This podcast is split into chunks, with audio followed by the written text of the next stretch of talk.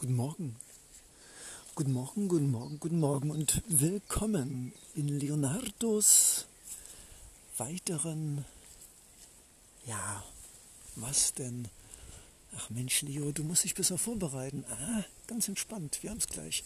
Willkommen, willkommen, willkommen in Leonardo Secundos Kuschel, Soul, Traum und Romantik Lounge mit dem Titel Yay, Leo am See ja, seit ungefähr vier Tagen bin ich also raus aus der Großstadt.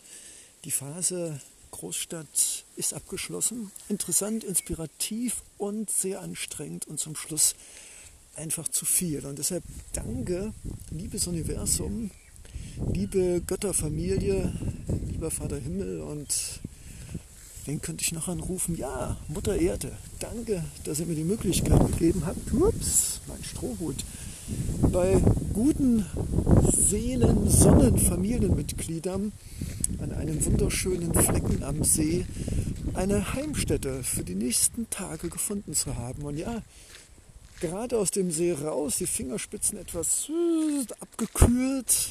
Toll, das Wasser war wärmer als die Luft und jetzt um den See herum, an Feldern und Wäldern vorbei, an Mohnblumen und Sonnenblumen und Häusern und Wolken und Regenschauern und ja. Wie geht es weiter, Leonardo Secundo? Hm, gute Frage. Leo am See. Ich habe heute wieder was dazu gelernt. Von einem liebenswerten kleinen Hausraubtier gekratzt worden zu sein, machte mir wieder klar, dass wir alle nur Natur sind. Und Natur ist bestimmten Regeln unterworfen. Und eine Regel, die ich heute wieder gelernt habe, Servus, ist, äh, dass man achtsam mit der Natur sein muss. Man muss achtsam mit Kaninchen sein, die nicht immer angesprochen und gefüttert und auch gestreichelt werden wollen. Man muss achtsam mit Katzen sein, die in einem Automatismus einfach mal gerne auch mal zukrallen und zubeißen. Ja, auch wenn man sie füttert.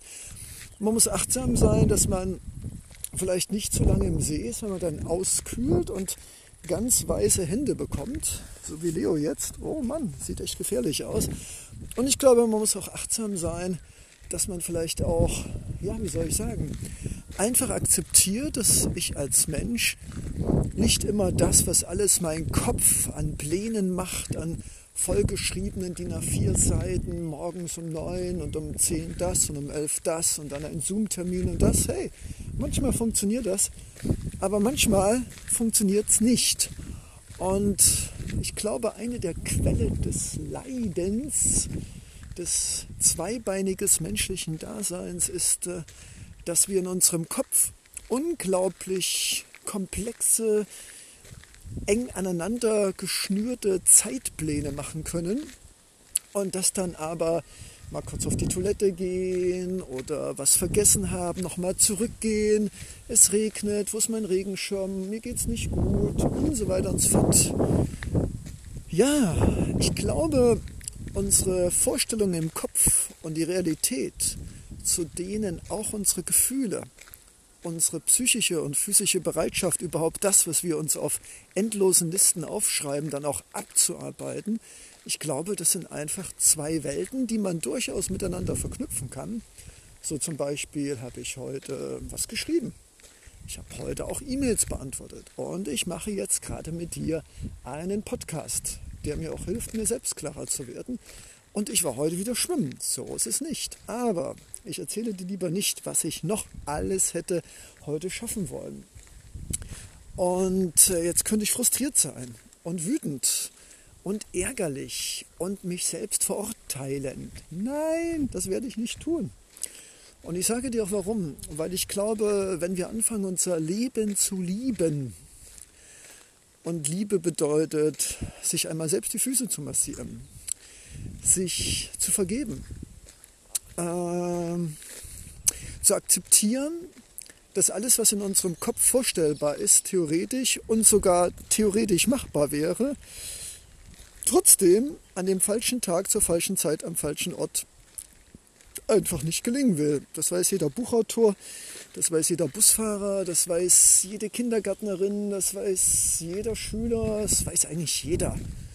auch, keine Ahnung, jeder Richter, egal welche Berufsgruppen und welche Familienmitglieder und welche Gesellschaften äh, wir sprechen, ob reich oder arm, ob dumm oder weniger dumm, wir alle sind voll von Gedanken und Erwartungen, vollgestopft von fremden Erwartungen und von gesellschaftlichen Orientierungsverbildern, die oft keine sind.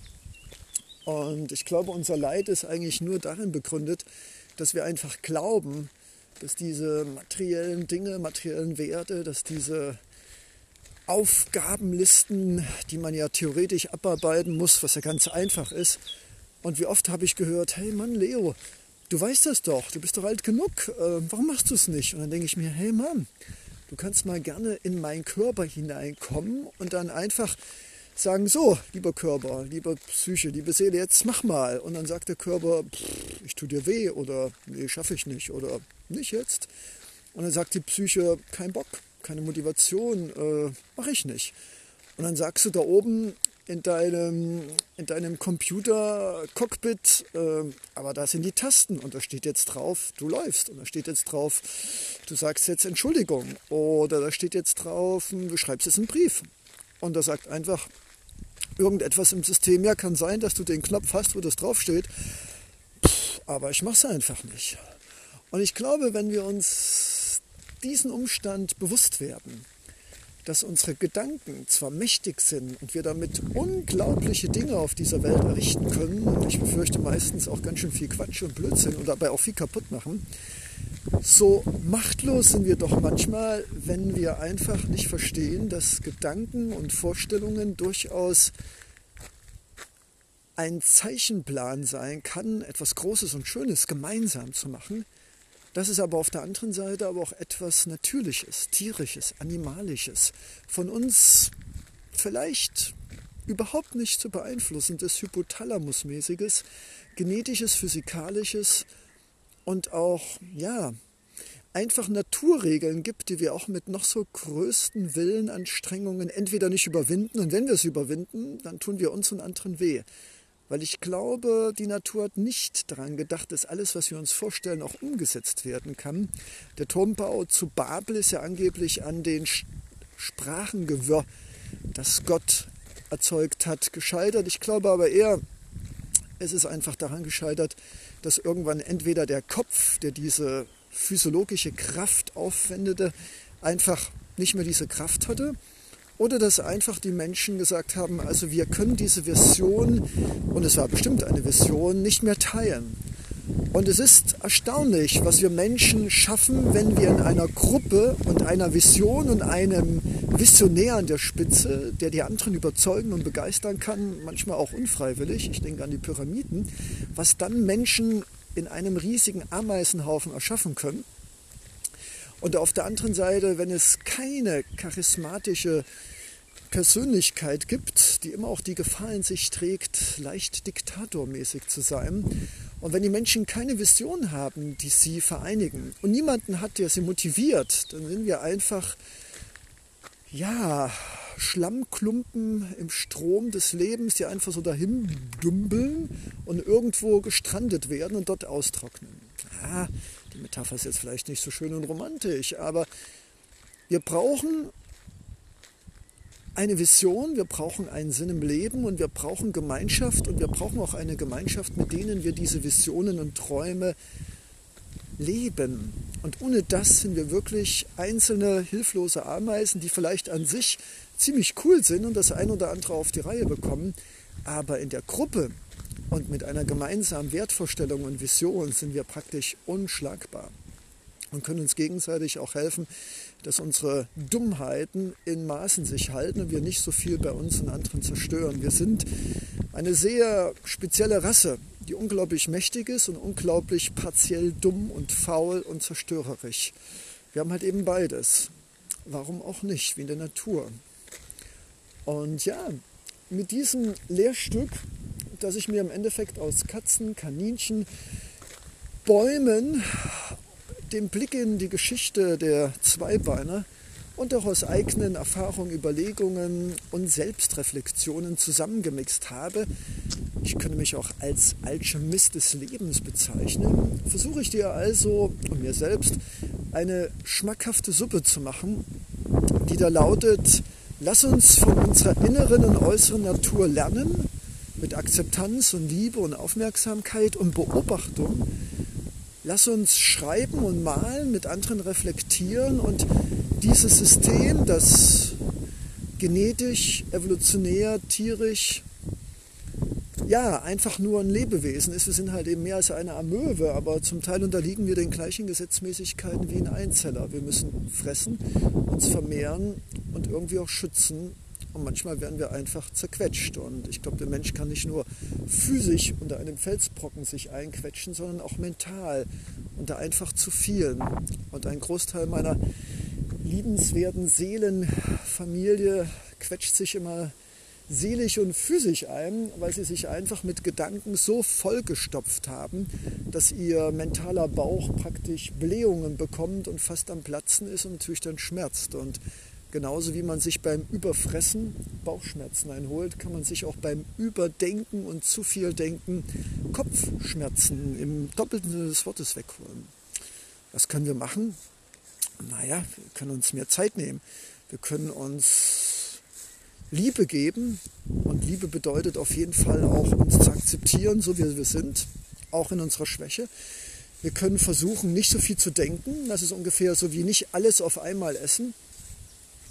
Und wir können auch versuchen, dass wir auch nicht alles essen, dass wir uns genau aussuchen, welche Menschen, welche Glaubenssätze, welche, welche Bücher, welche Videos, welche Filme, mit welchen Menschen wir uns unterhalten und im Zweifel eher ein bisschen weniger und im Zweifel eher auch immer wieder ein bisschen Luft, um ganz einfach das, was wir gegessen haben, auch in Ruhe, auch psychisch und mental und spirituell zu verdauen. Und wenn wir unseren Kopf zu sehr überanstrengen, dann tut er einfach weh. Das ist wie ein Muskel, wie ein Gelenk, wie eine Sehne. Die fängt an zu schmerzen. Und genauso ist es auch bei uns Menschen. Uh, zwölf Minuten. Ah, das waren noch wieder zwei Tage, wo ganz schön viel zusammengekommen ist. Gespräche, Zoom-Meetings, wunderbare Wesen, Seelenbrüder, interessante Menschen. Wirkeweh und wie geht's weiter und auf welchem Platz dieser Erde wird Leonardo Secundo in den nächsten Wochen und Monaten sich aufhalten? In Asien, in Amerika, in Mexiko, in Frankreich bei der Lavendelernte, irgendwo in Afrika in einem Hilfsprojekt. Leonardo hat das Bedürfnis, nicht nur schöne Podcasts zu machen, sondern auch direkt mit seinen Händen, mit seinem Verstand, mit seinem Lebenswissen und mit seiner positiven Energie Menschen direkt etwas zu bringen. Natürlich ist dieser Podcast mit, ich habe irgendwann aufgehört zu zählen, 140, 150. Ja, das ist ein Schatz und ich hoffe, du wirst diesen Schatz, liebe Mitlauscher, teilen und Menschen auch zur Verfügung stellen, von denen du glaubst, na, die mögen auch mal ein bisschen was Individuelles, Verrücktes, Liebenswertes, Romantisches, Provokantes und manchmal auch etwas, was nie zum Ende kommt. Aber man kann ja auch irgendwann abschalten und einfach nur so im Hintergrund die Vöglein hören. Oder einfach, wenn man sich die Zähne putzt, nicht im Hintergrund. Yay! Alles ist möglich.